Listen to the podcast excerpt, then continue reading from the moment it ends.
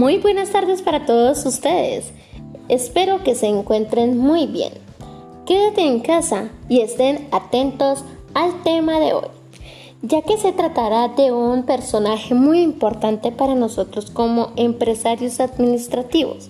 Se trata nada más y nada menos que del señor Douglas Murray Gregor o Mike Gregor. Fue un ingeniero industrial y psicólogo americano que vivió en la primera mitad del siglo XX.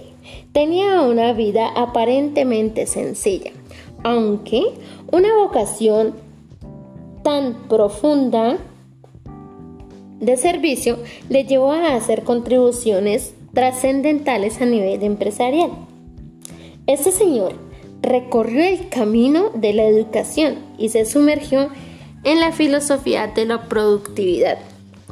También Gregor desarrolló la teoría X y la teoría Y con el señor Abraham Maslow, quienes abrieron el nuevo y también visionario camino para la administración de empresas, que ya se está encaminando o se ha encaminado, moviendo, etcétera, hacia la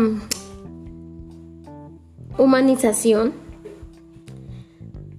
de aquellos que contribuyen al mundo de hoy con su fuerza de trabajo. Gregor creó dos teorías, la teoría X y la teoría Y. En la, en la teoría X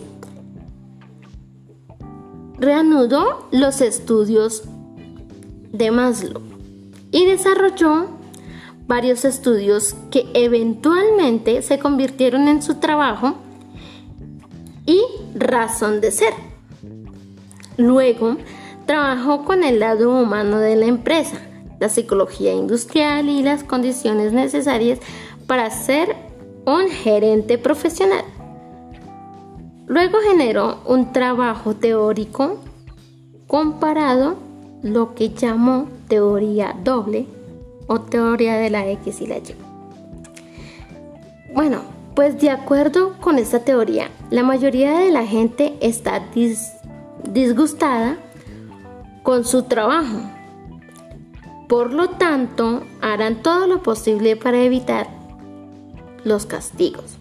De esta manera, los trabajadores deben ser forzados con castigo o amenazas para hacer su trabajo. Bueno, otra premisa de esta teoría es que la mayoría de las personas prefieren ser dirigidas, evitando así la toma de decisiones y la responsabilidad. Además, para los científicos que apoyan más posición, la gente común tiene eh, pocas, bueno, se puede decir ambiciones, lo que los lleva a necesitar mucha seguridad. En la teoría, bueno, eh, antes de seguir a la teoría Y, dice que las organizaciones deben eh, elaborar mecanismos de supervisión muy estrictos, por lo cual no funciona mucho porque pues la gente pierde muchas ganas de trabajar, ¿no? Y dice que también por eso es necesario supervisarlos y revisarlos continuamente. Eso sí es importante, pero amenazarlos no saca nada. En consecuencia, bueno, pues pasa lo que pasa. Y en la teoría Y dice que se presenta una visión diferente del ser humano.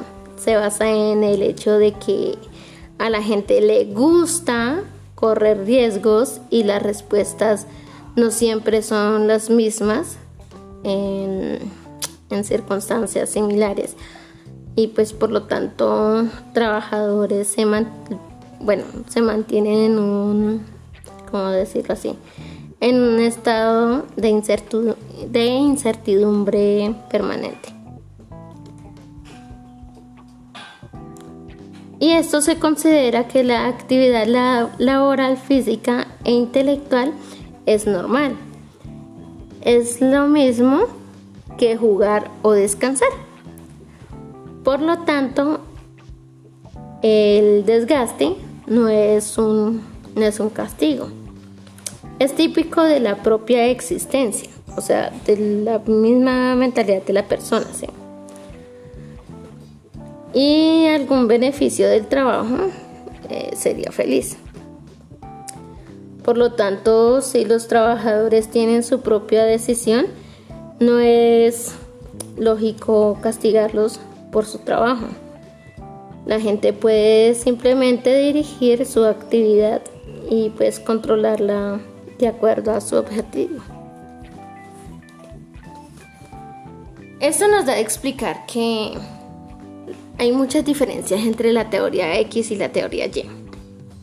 La teoría X básicamente nos está diciendo que hay que castigar a los empleados para que cumplan con su trabajo y que hay que estar muy estrictamente encima, encima, encima, constantemente.